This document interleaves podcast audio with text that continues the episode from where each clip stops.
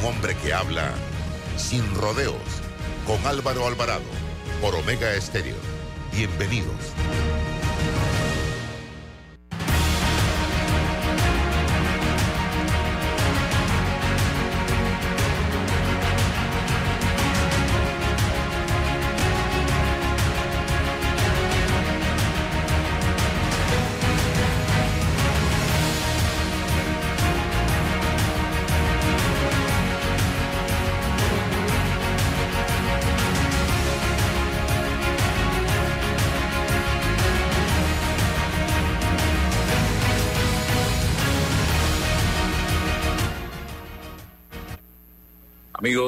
¿Qué tal? Tengan todos muy buenos días. Bienvenidos a este su programa Sin Rodeos. Estamos en la señal poderosísima de Omega Estéreo en todo el territorio nacional eh, y también a través de nuestras plataformas de redes sociales, eh, Instagram, eh, YouTube, Facebook, fanpage, Twitter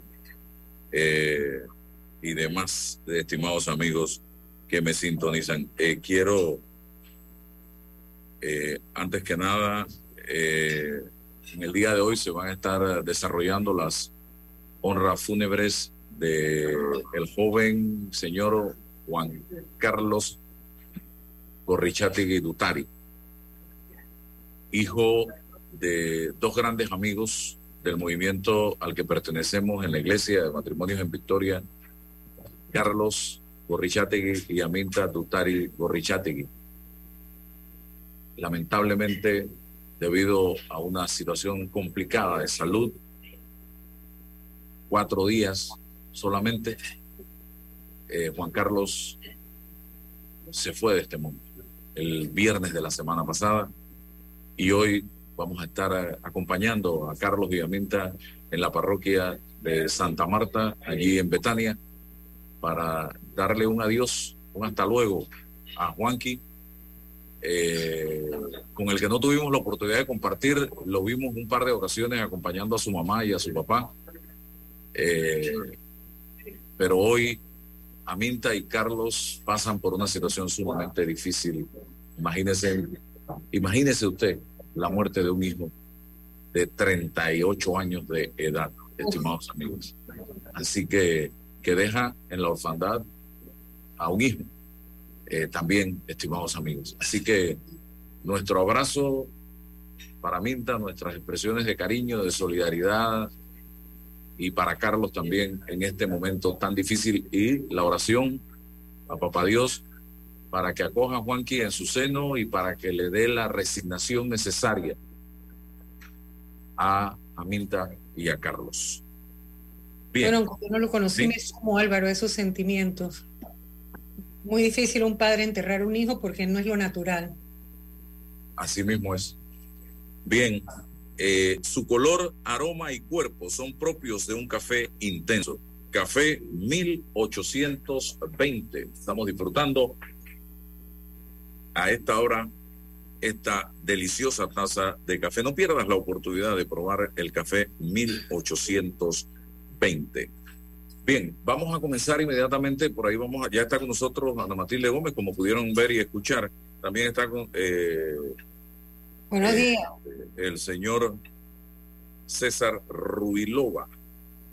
Eh, con nosotros vamos a tener la oportunidad de conversar acá con el ingeniero Alexis Batista sobre una situación que están enfrentando Precisamente eh, ingenieros eh, del país y que mejor que Alexis explique qué es lo que realmente está sucediendo. Este país anda mal, señoras y señores, por todos lados, por todos lados que uno toca sale pus. Alexis, brevemente, cuéntanos qué es lo que está pasando. Escuchen esto.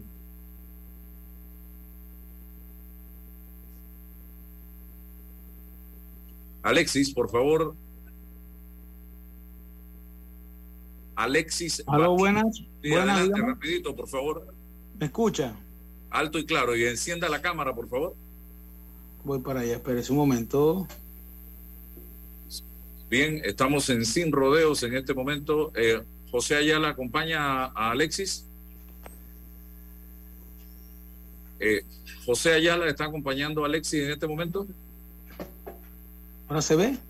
Sí, eh, ingeniero, el señor José Ayala lo está acompañando usted. Sí, sí, este correcto, correcto, sí, el señor José Ayala, correcto. Ok, adelante con la denuncia que ustedes están haciendo. Bueno, miren, les voy a explicar qué pasa. Yo me llamo Alexis Batista, soy ingeniero civil de profesión, tengo 44 eh, años. Eh, bueno, para el tiempo de pandemia, resulta que estando en Chitré, en, donde, en la casa de mi madre, eh, aproximadamente para después de enero del 2021, por ahí, por esa fecha, yo recibo una llamada de una persona, una llamada, no, un WhatsApp de una persona, donde me pide a mí que si yo le podía dar trabajo en unos edificios que se estaban realizando en San Miguelito, en Mateo Iturralde. O sea, se estaban haciendo una, una, una construcción y una empresa se había ganado la licitación pública. Bueno, yo, a, mi, parecer, yo me acuerdo, yo nunca me he acordado de que yo haya apoyado a una empresa eh, eh, prestando mi documentación, mi documentación de maestría de ingeniero civil, de maestría en administración de proyectos, la resolución de junta técnica. Nunca me he acordado de un edificio en esa área. Resulta que para mi sorpresa yo, bueno, quedé con la duda le pregunto a la persona, tal no le puedo dar el número porque ya se me borró el, número de la persona. Y entonces al escribir, me resulta, eh, la persona viene y me manda el documento, me manda el documento clave de la licitación. En ese documento aparece que yo firmo una nota con una firma que es totalmente diferente a la mía, donde dice que yo soy responsable, me hago responsable de lo que es la construcción del, del del edificio, de lo que es el mantenimiento y la rehabilitación del edificio, como un gerente de proyecto de la empresa. ¿No? También aparece donde me dice una empresa que forma el consorcio, donde dice que yo esto trabajé con esa empresa en unos proyectos, unos por acá por el Chorrillo, otros por el otro lado, donde yo jamás he tenido talonario, nunca he trabajado con esa empresa y entonces, como te dice, están utilizando la documentación mía, mi documentación como profesional, para entrar a lo que es una licitación. Encima de todo se gana la licitación y yo me llego a enterar que la licitación se ganó porque la persona me escribe. Si no, no me entero de lo que está pasando. Ya ahí el, señor Ayala, el abogado, le puede explicar un poquito más, le puede ahondar más sobre el tema. Al respecto. Licenciado José Ayala, le, encienda su cámara, por favor el micrófono y adelante, por favor. Adelante, señor Ayala. Sí, este, muy buenos días, eh, periodista Álvaro Alvarado, este, licenciado César Ruelova, un gran amigo. Saludos. José, buenos días, un placer saludarte. Mucho gusto, César eh, licenciada Ana Matilde Gómez, me respeto a todos, a todos los, panelistas. Y el, ingeniero, saludos, ingeniero. Buenos días. Saludos, saludos. Sí, sí, sí, mire, este, es algo muy preocupante y peligroso lo que ocurrió con el ingeniero, ya que si bien es cierto, le puede ocurrir a cualquier profesional que se tome su idoneidad y su documentación como profesional para este, participar en cualquier acto, incluso eh, y, yendo más allá, me he puesto a pensar que cualquier persona puede utilizar la idoneidad de un médico o la documentación irse a un lugar remoto donde no lo conozcan y, actuar como médico. Y es, es, preocupante, ¿verdad? Es preocupante. Los 26 años que que tenemos como abogados, como abogados litigantes, eh, no hemos participado en debates jurídicos en, en, la, en los medios de comunicación. Más sin embargo, este es un caso, una situación bochornosa que le está ocurriendo al ingeniero y nosotros acudimos, acudimos a, la, a las instancias, a las instancias regulares, llámese Ministerio Público, y promovimos una querella penal en contra de esta empresa. es que el acto, el acto en la cual se ve el ingeniero eh, involucrado o incluido como trabajador responsable clave es un acto de licitación identificado como 2020-003-008 LB 040592, en la cual la empresa Grupo Index, Grupo Index, del Grupo Indeco, somete a licitación un proyecto de, de rehabilitación de unos edificios en unos multifamiliares en Villa Guadalupe por la suma de 2 millones 381 mil dólares. Pero esto va más allá. Participan otras licitaciones que suman un total de 11 millones de dólares. Y no me atrevo a decir que los otros profesionales que participan en la licitación se haya utilizado la, documentación de los mismos eh, de manera ilícita, tal como ocurre con mi cliente, el ingeniero Alexis, el cual toda la documentación utilizada, llámese cédula, entidad personal, llámese eh, diploma que lo acredita como ingeniero civil, eh, y, todos los diplomas, ¿verdad? Que, que, que lo acreditan como profesional idóneo en diferentes en diferentes especialidades de la ingeniería civil, eh, llámese este, especialidad en ingeniería ambiental y una serie de especialidades que tiene, que, que, tiene el ingeniero que lo acreditan como profesional especialista en la rama. Y es preocupante que una empresa pueda utilizar esa documentación y se le haga saber al Ministerio Público, que es el, el ente regente investigativo en la República de Panamá. Y es que los verbos rectores eh, de, nuestra, de nuestro ordenamiento jurídico que, que facultan al Ministerio Público para investigar son eh, verbos eh, importantísimos para la administración judicial, que es el de procurar y obtener. Más sin embargo, cuando esta esta querella es admitida, eh, eh, distinguidos panelistas, eh, es admitida por una fiscalía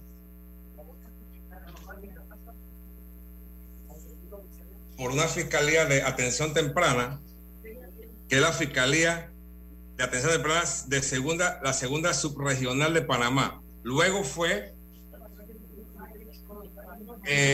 orientada a la, a la Fiscalía de Delitos contra la Fe Pública, Fiscalía Metropolitana, en el edificio Ecuador. Si, si bien es cierto, nosotros monitoreamos como profesional de derecho el expediente y el expediente no avanzaba, no avanzaba, y mi cliente, el ingeniero, me pregunta, el iniciado, ¿qué, qué, qué ocurre con mi expediente? Y dice, bueno, no avanza, no avanza. Y lo, lo monitoreamos, monitoreamos, y solicité una, una una cita con la fiscal. Me dice, licenciado, la fiscal lo puede tener dentro de un mes, ok. Conversamos con la fiscal regente de nombre licenciada Navila Bravo.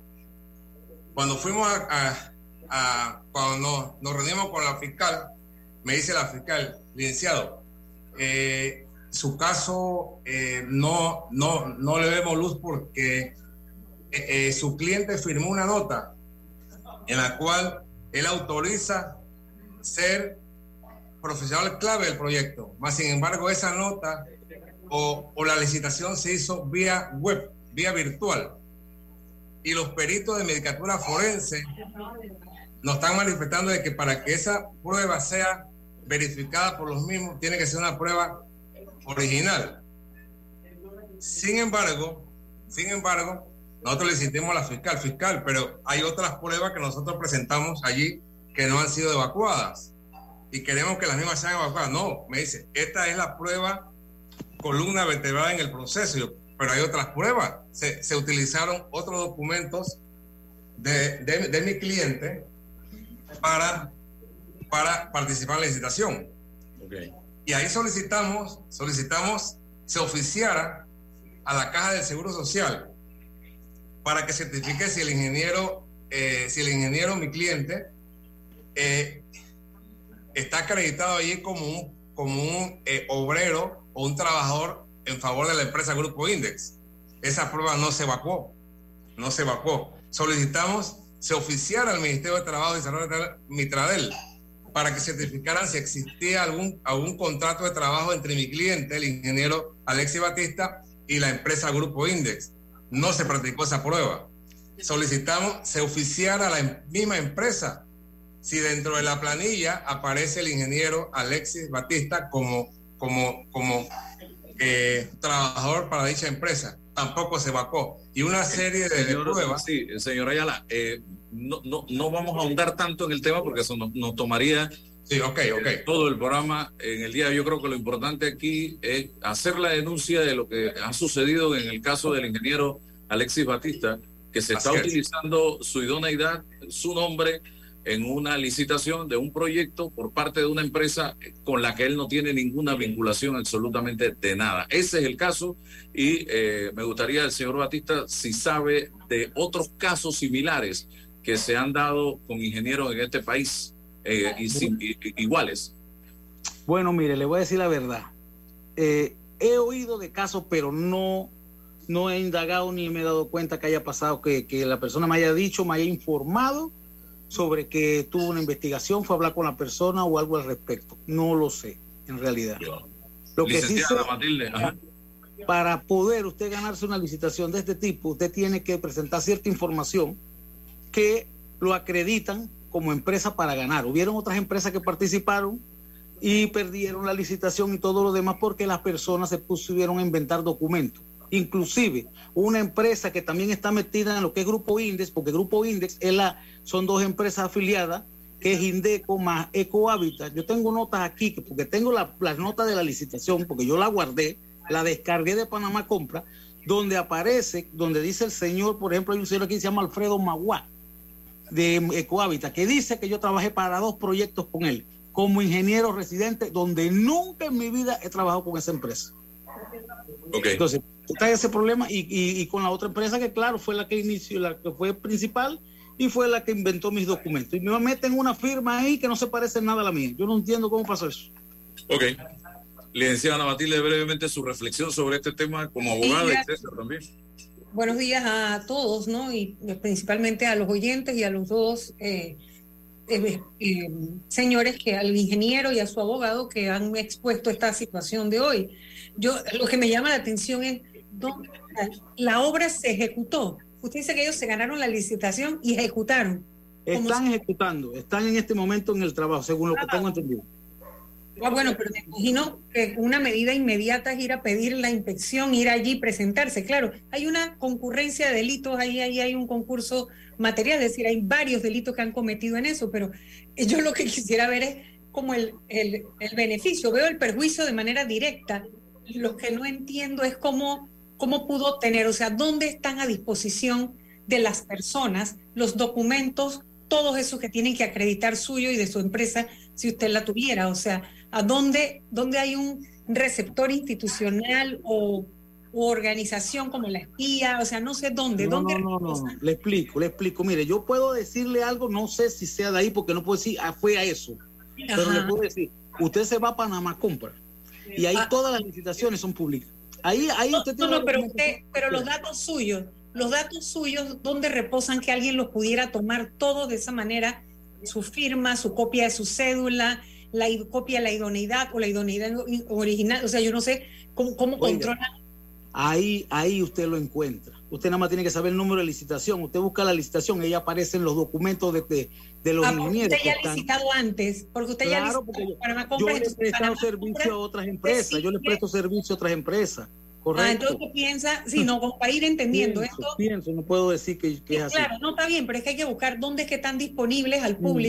Para que los estafadores que andan por ahí, pero en este país, ahorita, bueno, una forma de supervivencia para los delincuentes también va a ser exactamente todo el mercado económico, o sea, todo el segmento de la construcción, del comercio, todo. Ahí, el que está buscando trabajo, está en la, en la vida se camina en dos aceras, los delincuentes y los no delincuentes. Entonces, así como todo el decente está buscando trabajo, el delincuente también. Entonces, sus fechorías, los estafadores se cranean precisamente dónde... Mira lo que le pasó a Virna, a Virna Quintero ¿Qué, Por lo que tengo entendido, le extraen de su carro, le hurtan eh, algunas cosas, entre ellas tarjeta de crédito, y descubren que hay un negocio que le brinda el servicio a delincuentes. De no para- pedirle ninguna información para, Exactamente. para convertir en dinero, o sea, para lavar dinero, porque de alguna manera, si lo están abusando, lo están haciendo de manera sistemática y ya sabiendo la procedencia, que definitivamente la tienen que saber, eh, porque una tarjeta de crédito tan fácil que es como que no va a coincidir en la persona en el momento para dar cédula ni dar ningún otro dato que le pidan. Resulta que no piden nada, pues. Exacto. Bueno, Exacto. entonces yo le preguntaba también aquí al ingeniero era dónde reposa la posibilidad de extraer, que no haya la protección de los datos de las personas que tienen a disposición supuestamente de un portal que es solamente para que manejo del Estado y transparencia pública, es decir, uno puede observar, pero no debiera poder captar de allí para sí falsificar. puede, sí puede captar porque yo lo yo lo, lo, lo- lo descargué y la persona que me lo mandó Ajá, también lo descargó. Me mandó el documento me lo mandó o sea se puede descargar ese es el detalle es más ya hay mucha tecnología incluso con la pantalla usted lo puede capturar y lo pone lo transforma en PDF eso no tiene eso no tiene ciencia o sea ya hay muchas Bueno, y yo creo que también es un caso que la espía debe conocer, ¿no? Para que también haya algún tipo de protección. No, y entonces lo, de- lo peor del caso, este proyecto es un proyecto público, o sea, un proyecto de Estado, esto no es un proyecto de privado ni nada de eso. Y debería ser de alta prioridad para, para el Ministerio Público también detectar una, un, un delito de esta naturaleza, ¿no? Sí, y quién sabe si, si esto afecta la se dio aquí. fiabilidad, Cuidado que hay un montón de, de ingenieros que les ha Claro, pasado lo mismo y no se han dado ni afecta- cuenta.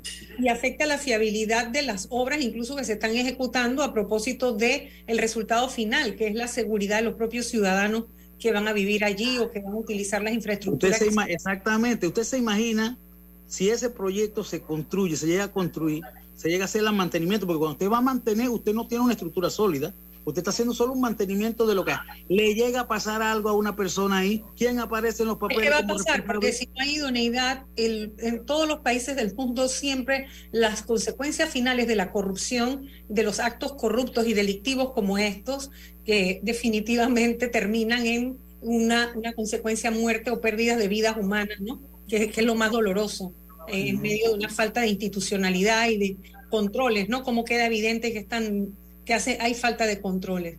Bueno, Bien. espero que, que- que salga adelante la investigación y que el Ministerio Público le ponga a esto un interés importante, porque es un, es un caso importante que pudiera ser nada más la punta del iceberg de un montón que se están dando a nivel nacional. ¿no?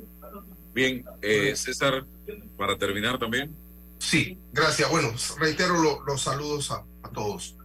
Vamos a ir de lo general a lo particular. Eh, el Estado se ha ideado una plataforma digital para, para transparentar los actos públicos eh, y tal. Ahí está. Ahora, preguntas, ¿no?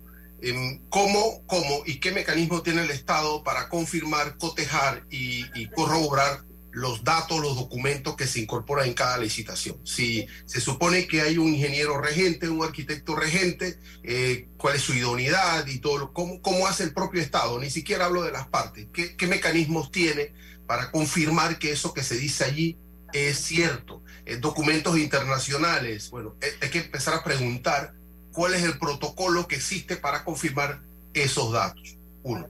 Segundo, em, supongo que em, la institución que fue la, la- la que contrató esto está en conocimiento de esto que está pasando. Licenciado Ayala, yo creo que es importante también, con independencia del- de, la investigación, que, le- que, se, que se, se haga, por lo menos que se, se le publique, se le informe formalmente. No, no estoy diciendo que haga lo que vaya a hacer, que conste de que ustedes le comunicaron a la institución lo que está ocurriendo con este tema, porque mañana pasado se libran de alguna consecuencia una responsabilidad jurídica. Es fundamental. En esto, nosotros estamos comunicándole a ustedes, ministerio, departamento, no sé quién es el regente, que esto ocurrió en esa licitación. Es fundamental. Lo tercero, el Ministerio Público. Mire, ya, es momento, Álvaro, que nosotros tengamos, yo hemos insistido aquí en ir analizando el modelo de gestión que tiene el Ministerio Público respecto a las investigaciones. No es posible, no es posible que, el, que un fiscal atienda un mes después a la víctima. ¿Eso, eso en qué país ocurre? El país de la aldea. Pero, pero si, si yo como víctima tengo que esperar que un fiscal que debe ser el que me está tutelando los intereses míos y lo de la sociedad, me, me, me atienda en un mes, entonces esto está mal, algo está mal allí. Ya. Cuarto, hombre, en los delitos contra la fe pública, lo sabe, lo sabe doctor Ayala mejor que yo, hay dos ribetes, la falsedad material del documento material, que uno lo altera, el documento material, o la falsedad ideológica, cuando uno incorpora a un documento auténtico información falsa. Usted no le hace peritaje a, a, un documento cuando hay falsedad ideológica. Ese no es el sentido. Y en este caso hay una falsedad ideológica, porque se incorporó en una licitación datos que no correspondían. Y entonces ese argumento del fiscal de que, que no hay peritaje no, no camina aquí pero Álvaro, pero, pero, pero, pero César, pero acuérdate que una pregunta más para una, también hay falsedad material porque él señaló que su firma fue falsificada. Sí, pero, pero el, en Panamá Compras está diciendo que él está trabajando en la empresa. Alguien manifestó y declaró que él trabaja en la empresa y eso es falso. Eso no es verdadero. Ahí hay una falsedad ideológica allí, en esa plataforma. Entonces, si no, si no tengo el extremo comprobado de esto, entonces tengo la falsedad ideológica. Tengo que caminar con ello. Pero si atiendo a la víctima cada mes o no la atiendo, entonces algo está pasando con el modelo de gestión. Ayer, Álvaro, precisamente, una abogada de Penonomé me, me, me, llamó y me dijo, oye, aquí está pasando un problema con esto. Se reunieron los abogados en Penonomé, estoy esperando la información para ver qué resultó de esto, porque no avanzan las cosas con el Ministerio Público. Entonces, termino con esto, cierro con esto. Hay que visibilizar este problema ante la espía, hay que visibilizar este problema ante el propio, la propia eh, entidad pública regente del tema, insistir en las, en, con los fiscales superiores, supervisores de esto, eh, para, que, para ver cómo, cómo eh, empieza a caminar el tema.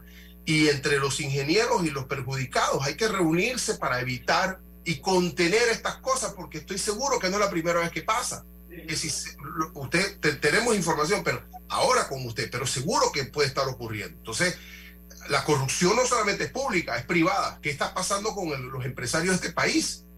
Entonces tenemos que, eh, es multifactorial todo este asunto y es momento de empezar a, centrar los problemas, visibilizarlos y denunciarlos con fuerza. Eh, Ministerio Público, las instituciones, los organismos de, gremiales que tienen que ver con esto, eh, es una labor de todos. Bien, gracias, ingeniero Alexis. La denuncia ha sido presentada. Eh, preocupante esta situación, porque cuando estas cosas se dan, inmediatamente a mi mente viene, si ellos lo están haciendo con el ingeniero Alexis Batista, ¿cuántas otras empresas no estarán haciendo exactamente lo mismo con otros ingenieros? Y no le quieren ni pagar a los ingenieros. Exactamente. ¿Esto qué es, ya? Así no se puede.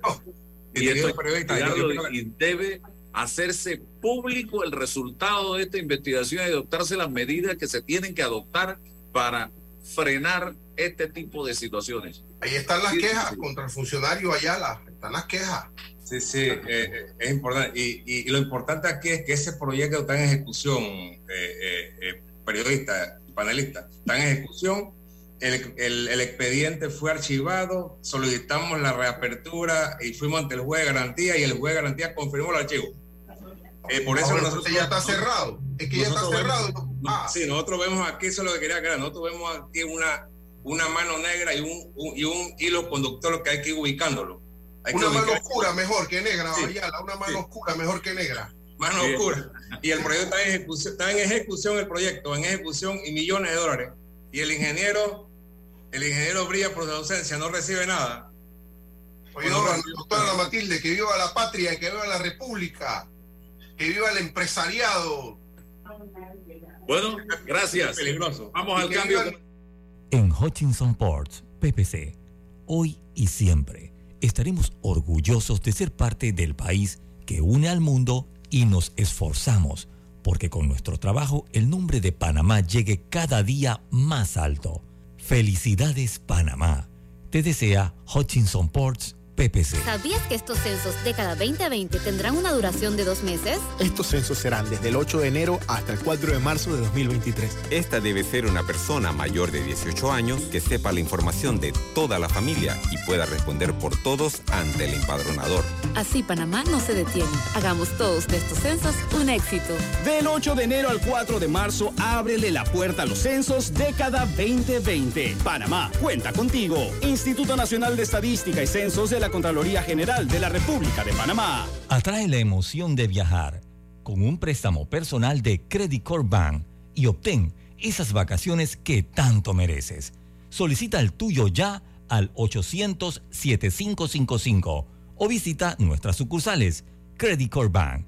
Cuenta con nosotros. Conoce a uno de los mineros profesionales de Cobre Panamá. Mi nombre es Carlos Gómez y dirijo el área de arqueología de Cobre Panamá. Mi trabajo es emocionante porque es investigar el pasado de culturas de hace 2.300 años. Yo exhorto a los jóvenes que estudien arqueología que hace falta y un proyecto longitudinal como este ofrece las oportunidades para insertarse. Sigue la historia de este panameño en nuestras redes sociales arroba Cobre Panamá y descubre por qué Cobre es el futuro. En el Metro de Panamá nos mueve crear un mejor futuro. ¿Sabías que con la ampliación de la línea 1 hasta Villa Zaita, más de 300.000 personas estarán conectadas a ese futuro tan próximo y a todos sus beneficios? Metro de Panamá, elevando tu tren de vida. Contamos contigo para garantizar que votes en el lugar que te corresponde en la elección general de 2024. Si cambiaste de residencia, actualízate antes del 5 de enero de 2023. Ingresa a verificate.t.gov.pa para saber si estás actualizado. Si no lo estás, puedes actualizarte en cualquiera de nuestras oficinas en todo el país o también ingresar a tribunalcontigo.com. Tribunal Electoral. La patria la hacemos contigo. Déjate llevar por la frescura del pollo melo. Panameño como tú.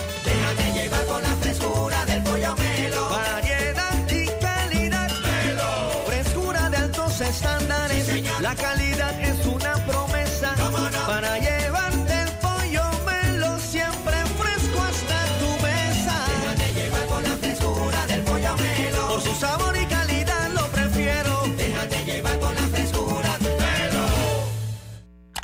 Tu primera cuenta de ahorros digital sin complicaciones, de manera rápida y segura, ingresando desde cualquier dispositivo a cajadeahorros.com.pa.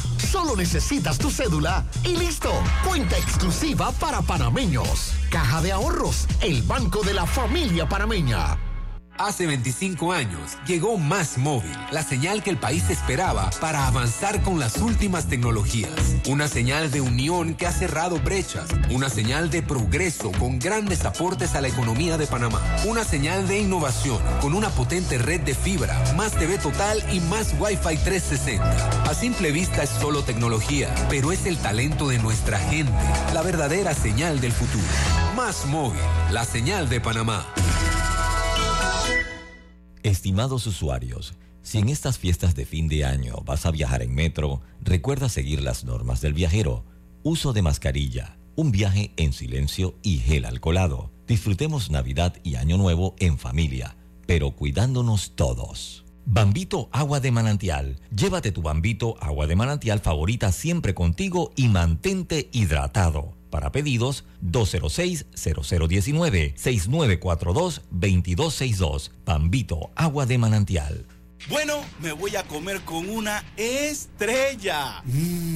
Espérate, ¿y tu esposa sabe? Claro, ella sabe que la estrella del sabor es American Star. Y por eso en la casa comemos delicioso.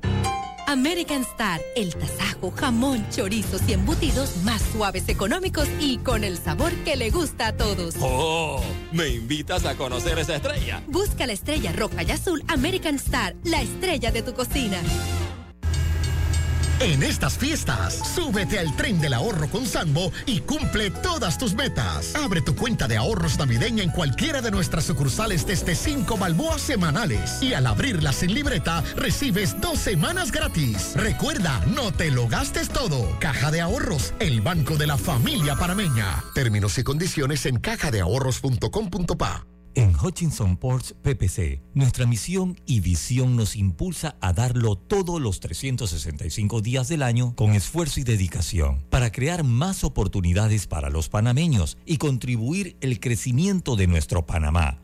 Hutchinson Ports PPC. Martina tiene 8 años, mamá tiene 58, la casa es propia, pagamos 8 dólares de agua. Pablo, ¿qué haces? No estás publicando eso en internet, ¿cierto? Claro que no, mamá. Estoy practicando para ser un informante adecuado para los censos de cada 2020. Mientras tú trabajas, yo me pondré a contestar todas las preguntas cuando venga el empadronador. Porque soy mayor de edad. Mamá, estoy pilando. ¡Wow! Pero ese día estaré en casa y yo puedo contestar todo. Mamá, es que esta vez los censos durarán dos meses. Y no creo que te quedes los dos meses aquí en casa. Ay, hijo, gracias por ser el informante adecuado. Pero porfa, mi edad solo se la compartes a ellos, ¿ok? Del 8 de enero al 4 de marzo, ábrele la puerta a los censos década 2020. Panamá, cuenta contigo. Instituto Nacional de Estadística y Censos de la Contraloría General de la República de Panamá. En el Metro de Panamá nos mueve crear un mejor futuro. ¿Sabías que con la estación Aeropuerto en Tocumen facilitaremos la movilidad a diferentes destinos? Además, con la construcción de la línea 3 a Panamá Oeste, movilizaremos a más de 160 mil pasajeros diariamente. Metro de Panamá, elevando tu tren de vida. Ya está aquí, Sala de Belleza Magic, con blowers a solo 5 dólares cualquier largo. Lavado, blower y plancha a solo 12,95. O el espectacular combo de blowers, cejas y pestañas a un super precio, 19,95. Estamos ubicados justo al lado de la entrada de la Casa de la Cultura en la ciudad de David. Nuestro horario es de lunes a viernes de 7 de la mañana a 6 de la tarde y sábados de 9 de la mañana a 5 de la tarde. Contáctanos al 779-0465 o encuéntranos en redes arroba magicsalon.latoleana. Y si alguna vez han querido vivir la experiencia de lujo, les recomiendo le den un check al Acura RDX. Es espacioso, con materiales de la más alta calidad y el silencio en la cabina se siente y se disfruta. Pasen a conocerlo a la sucursal de Acura en Costa del Este. Contamos contigo para garantizar que votes en el lugar que te corresponde en la elección general de 2024. Si cambiaste de residencia, actualízate antes del 5 de enero de 2023. Ingresa a verificate.t.gov.pa para saber si estás actualizado. Si no lo estás, puedes actualizarte en cualquiera de nuestras oficinas en todo el país o también ingresar a tribunalcontigo.com. Tribunal Electoral. La patria la hacemos contigo. ¿Quieres quedar a la altura con tu familia, tus amigos, tu pareja, tu esposo, tus hijos? Prueba 1820, un café 100% de altura.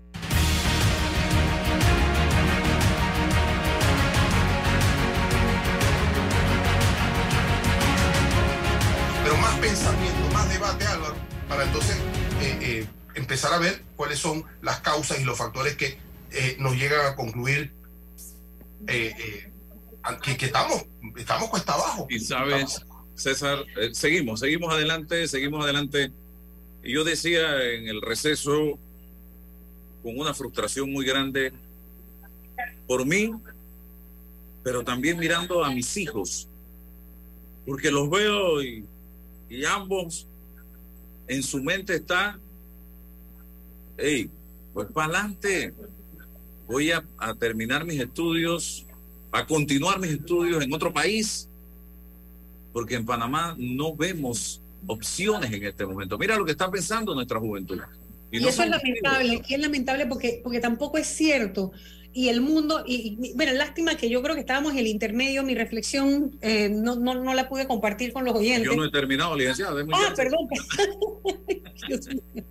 Y yo decía, eh, eh, para que no me corte la inspiración, que Claro, claro que sí, disculpe. a- eh, para que los oyentes de Omega, que a veces siento que no estoy viviendo en un país con bandera, con himno, con escudo, con tres órganos del Estado, con constitución, sino que estoy viviendo en medio de una organización criminal donde reina la impunidad, donde delinquir te da prestigio.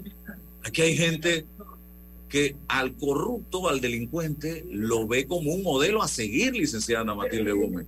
Y no podemos descartar que eso sea cierto. Aquí hay gente que ve a delincuentes, a corruptos, como modelos a seguir. Y eso es preocupante. Y adicional, en mi reflexión planteo que por todos lados veo salir pus y no vemos el accionar de la justicia para mandar un mensaje de que en Panamá existe certeza del castigo. Y César en el receso tocó exactamente el tema de la justicia, porque yo creo que aquí hablamos mucho de educación, de educación. Yo sé que la educación puede ayudar, pero la educación acaba con la corrupción, pregunto yo. Porque aquí muchos de estos corruptos, o la gran mayoría de estos corruptos, han estudiado hasta universidades en Estados Unidos, en Europa. Entonces eh, yo, creo que la certeza del castigo tiene mucho más peso para combatir la corrupción que no se va a acabar. ¿ah? Eso lo tenemos claro porque la experiencia del mundo y de la historia es que, que no se acaba, sino se puede reducir a su mínima expresión.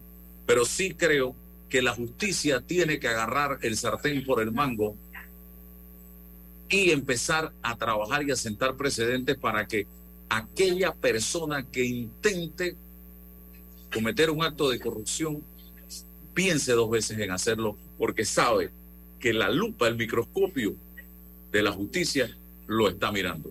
Así de sencillo. Ahora sí, licenciada y César Ruilova.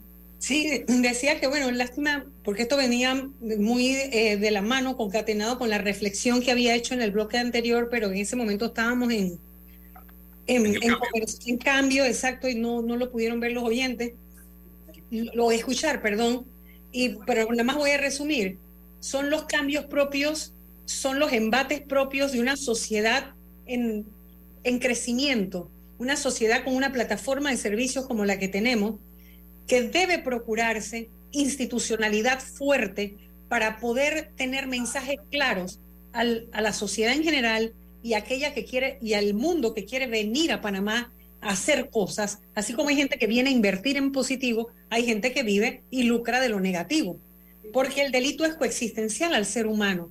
Todos tenemos la potencialidad de hacer el bien o el mal al momento de actuar. La corruptibilidad, la posibilidad de corromperse es parte de la naturaleza humana.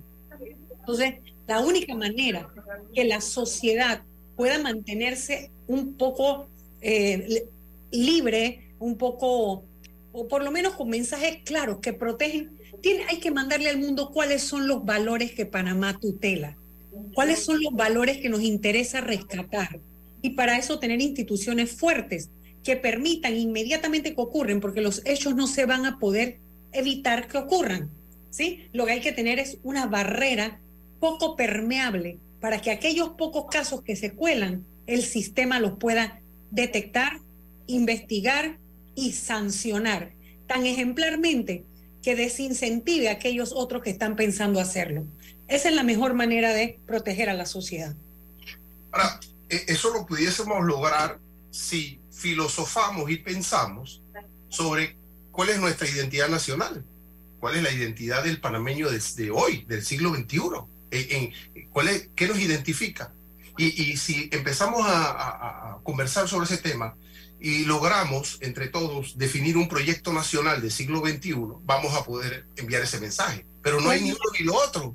Eso que tú dices es tan importante que eso sería lo que ahorita nos tendría nosotros liderando la contratación con la minera Panamá. Claro, es Pero esa ausencia de esa identidad claro, y ese saber que nosotros como nación, qué queremos y hacia dónde queremos llevar a nuestras futuras generaciones, tendría a esos jóvenes que, está, que comentaba Álvaro, en vez de estar pensando en irse a vivir a otro lado, es ir a estudiar rápidamente cómo venir a manejar panameños esa explotación, si fuera la decisión de los panameños, que nosotros queremos hacer riqueza a partir de nuestro subsuelo, porque es nuestra riqueza. ¿Y cómo es que nosotros estamos empantanos en un gobierno que no le pudo decir, por esa ausencia de valores, por esa ausencia de identidad como nación, señores, el, lo que hay en el subsuelo es nuestro y aquí vamos 50 y 50. Si no, se queda ahí porque mientras esté el tesoro metido, enterrado en nuestro.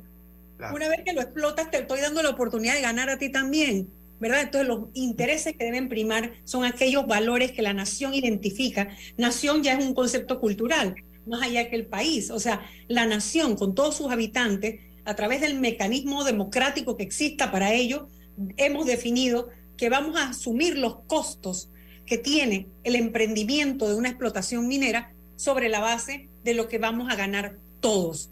Como, como, como consecuencia, usted lo, lo, basó en el aspecto de la minería, en, el tema de la educación, en, en, materia económica, en materia cultural. O sea, hay derroteros, ¿no?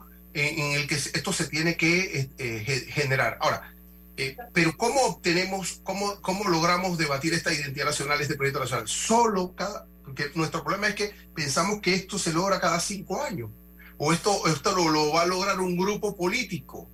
Entonces, ese es nuestro principal error. Requerimos, requerimos cultura, requerimos compromiso, requerimos liderazgo, pero no solamente liderazgo político, que es importante. Es, nos hace mucha falta eso. Y, y creo que tenemos que recomponer esto desde los cimientos, eh, promover los liderazgos para este debate. No, no hay, somos muy pragmáticos, somos muy deterministas, eh, solo pensamos que la, la, posición geográfica, el transitismo histórico, eh, nuestro rol en la economía eh, de pivote es el que nos va o es suficiente, el, el, tema del mito del canal, entonces ya hasta ahí más, hasta ahí, y, y lo que tenemos, hemos logrado hasta ahora es, sí, una, una metrópoli sólida que funcione en, relación con el canal de Panamá, ahora la minería y el resto del país desconectado con esta realidad. El resto de la juventud. Ahora pone un ejemplo, Álvaro dice, bueno, pues mis hijos están pensando allá, alguna, algunos jóvenes que tienen esa posibilidad y los que no tienen esa posibilidad y los que no pueden plantearse ni siquiera la posibilidad de ir a estudiar ni siquiera del interior a la, a, a la metrópoli. ¿Qué pasa con esos muchachos? Y a los que no nos interesa y no nos interesaría nunca esa posibilidad. Claro, o sea, tenemos que tener una opción como país también. Claro, entonces, eh, pero ¿cómo lo logramos si pensamos y definimos que ahora en el 2024, ahora en, en mayo, entonces es que se van a dar esas aperturas? Eso es una equivocación histórica de este país. No podemos pensar, esto es un asunto cultural integral con la política integrada. Claro que sí, se requiere eh, eh, debate político fundamental, porque con la política se toman las decisiones pero presionada esa política con, con un debate, con, con, entendimiento, vamos a ver, hemos perdido la brújula, que es mi principal problema, hemos perdido la brújula, pensamos que la construcción de un proyecto nacional no es importante y estamos dejando que el pragmatismo, el determinismo nos lleven la inercia. De, y, el, y, el, y el consumismo y el materialismo. Y, y, que viene de afuera. Y, no, bueno, bueno, y que ya está en nuestro ADN, está en sí, nuestra idiosincrasia sí. por, precisamente por el transitismo. Pero mira algo más, César, que es que precisamente esa, esa identidad nacional se construye a partir, por supuesto, de los valores y los valores se transmiten a partir de elementos como la educación o de espacios como la educación, que no solo sí. es a nivel institucional, también es a nivel personal, de los hogares, la familia, en la casa, lo que nosotros transmitimos a nuestros hijos. Cuando tú, tú dices, se perdió la brújula, y yo pregunto, ¿quién pierde el norte? ¿O quién pierde el destino? El que no sabe el origen. El que, el que no sabe para dónde va es porque no sabe de dónde viene. Así es.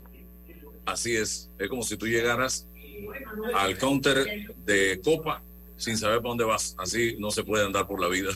Es que el que no sabe para dónde va le da igual para qué rumbo coge. No hemos dejado hablar a, no hemos dejado hablar a don Álvaro, oiga. Me escribió, no, aquí me escribió la gente de Index pidiendo ah. derecho a réplica. Eh, estaban sintonizando el programa, el señor Ricardo Guzmán, eh, para dar, que le demos oportunidad a Rogelio Rosemena, eh, para en los minutos que quedan del programa, que explique lo que está pasando.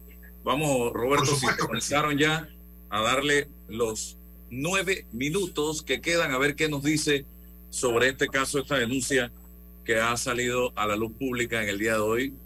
De frente, eh, el ingeniero eh, Alexis Batista. Así que vamos a ver si ya lo, lo tenemos por aquí. Al licenciado Rogelio Rosemeda. Estamos en vivo en este momento a través de el programa Sin Rodeos, Omega Estéreo y todas nuestras plataformas de redes sociales. Eh, estábamos hablando hace unos momentos.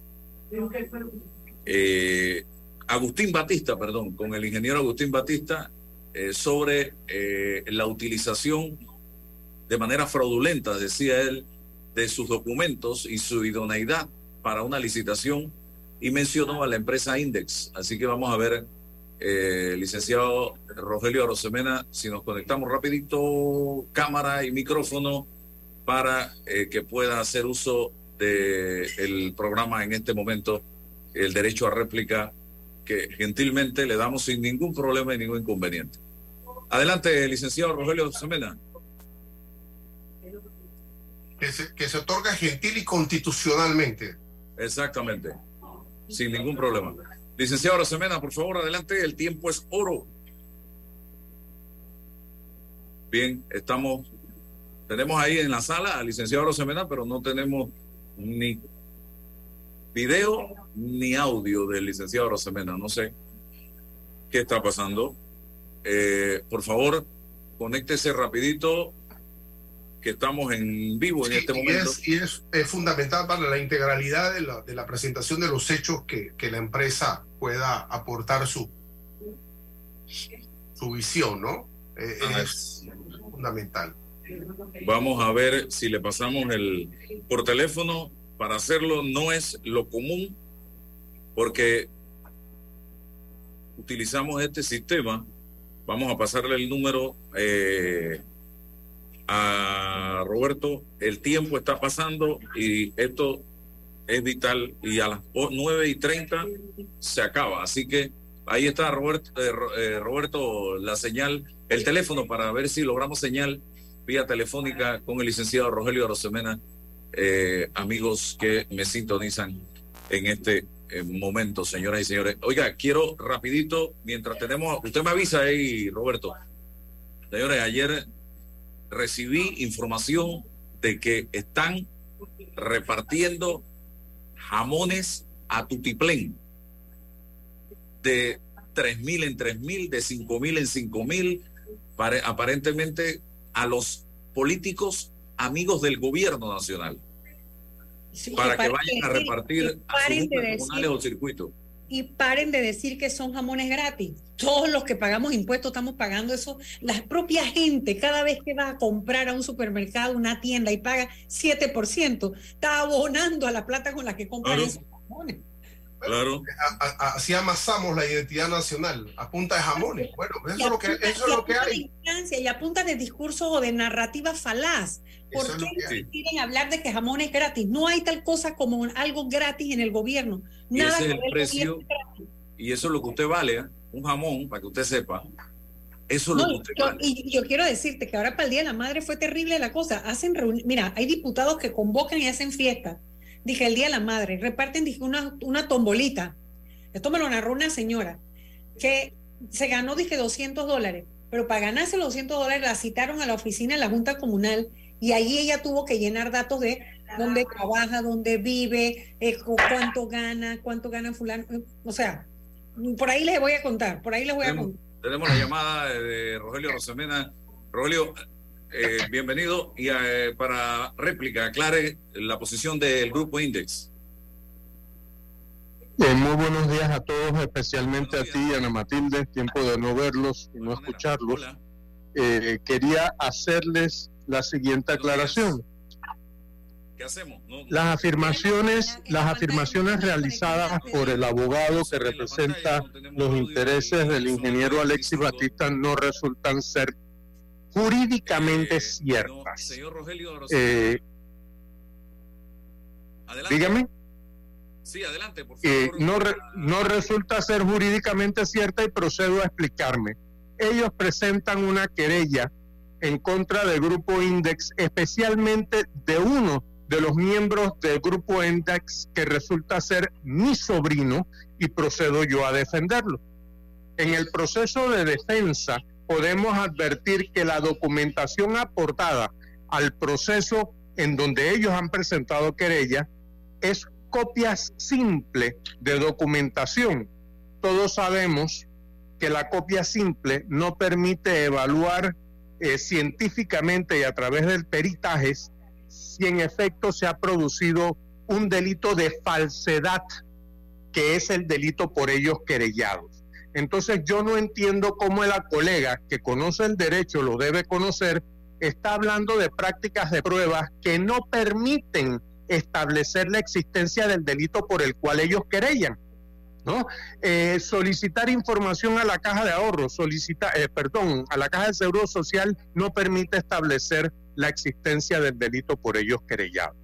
Entonces, frente a esta situación, el fiscal evalúa el sistema penal acusatorio, permite el cierre de la investigación cuando no hay la posibilidad de comprobar el delito y está hablando el colega de manos negras o de actuaciones que no resultan ser propias. Eso no es cierto.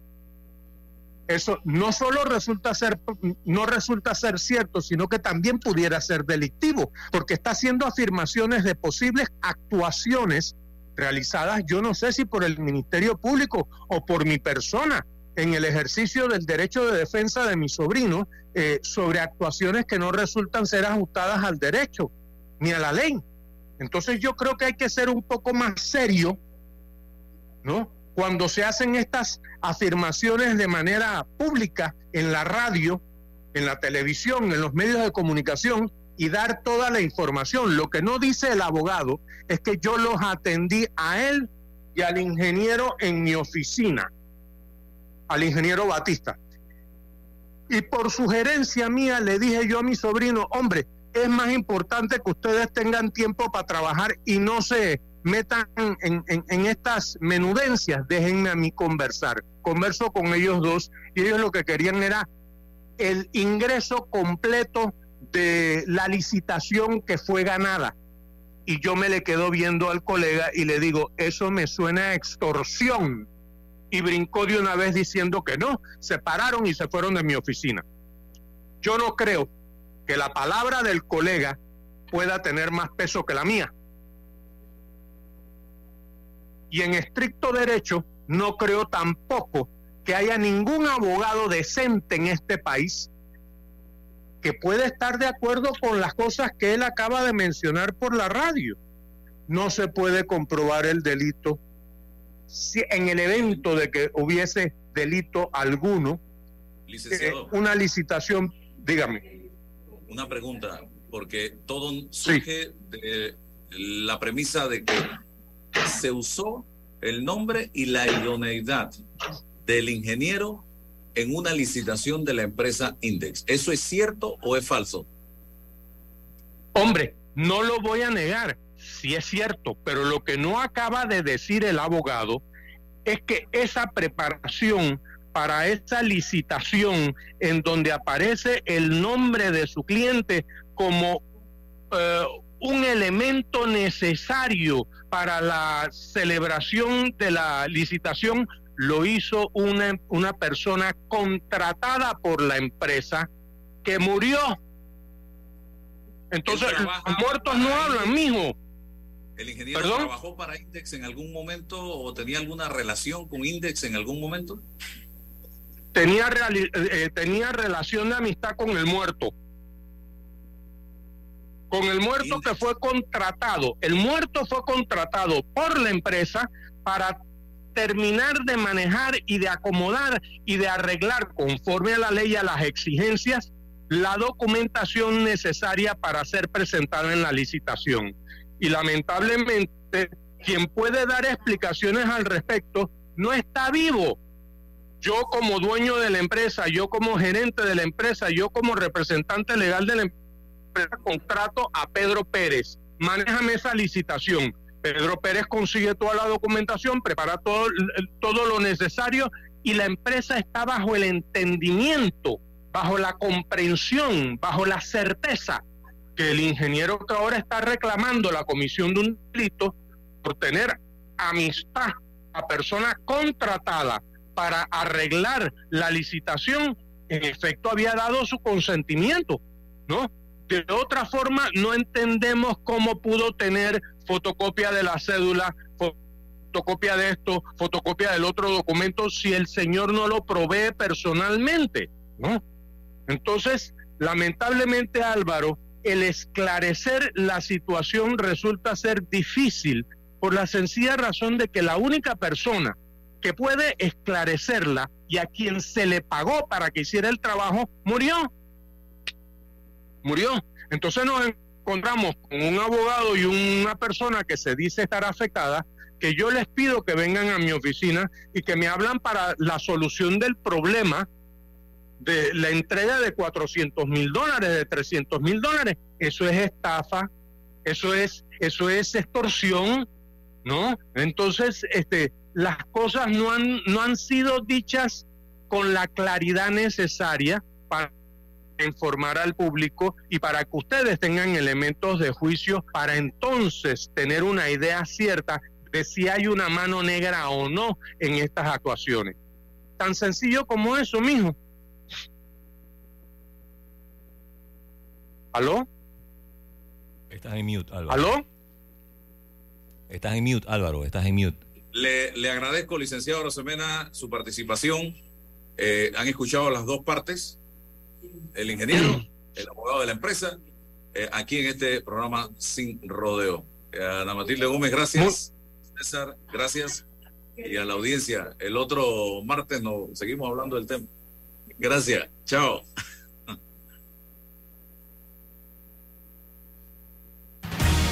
La información de un hecho se confirma con fuentes confiables y se contrasta con opiniones expertas.